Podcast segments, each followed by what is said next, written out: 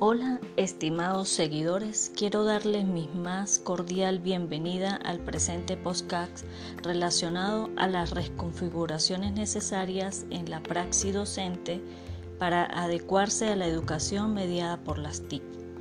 Es indudable en la actualidad escapar de los grandes avances que ha venido sufriendo la educación en relación a la implementación de las tecnologías de la información y comunicación TIC donde su uso juega un papel clave que va a determinar la calidad de las instituciones universitarias a nivel mundial.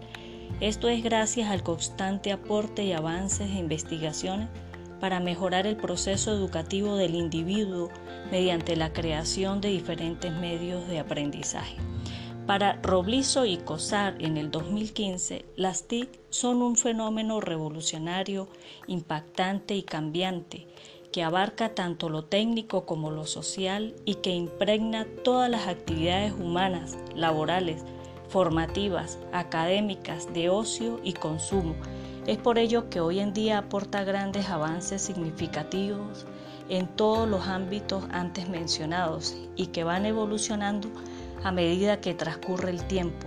De esta manera nos permite realizar los trabajos diarios como compras, ventas, videollamadas, investigación, televisión, radio, presentaciones gráficas, procurando a grandes posibilidades la innovación y repensar los procesos de enseñanza-aprendizaje.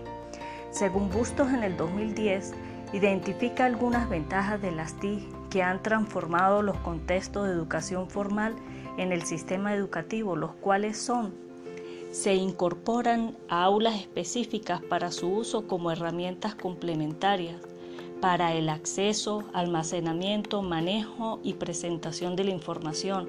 Se incorporan como contenidos específicos de enseñanza y aprendizaje propiamente dichos. La incorporación de las TIC a la educación con el objetivo fundamental de enseñar a usar las computadoras, el software específico e incluso las características del hardware sigue teniendo plena vigencia. Se incorporan a las aulas ordinarias como herramientas para apoyar el proceso de enseñanza y aprendizaje de contenidos específicos. Se distribuyen entre los estudiantes gracias a su portabilidad, y se conectan en red habitualmente mediante el acceso a Internet, expandiendo las posibilidades espaciales y temporales de acceso a los contenidos e incluso a los programas educativos.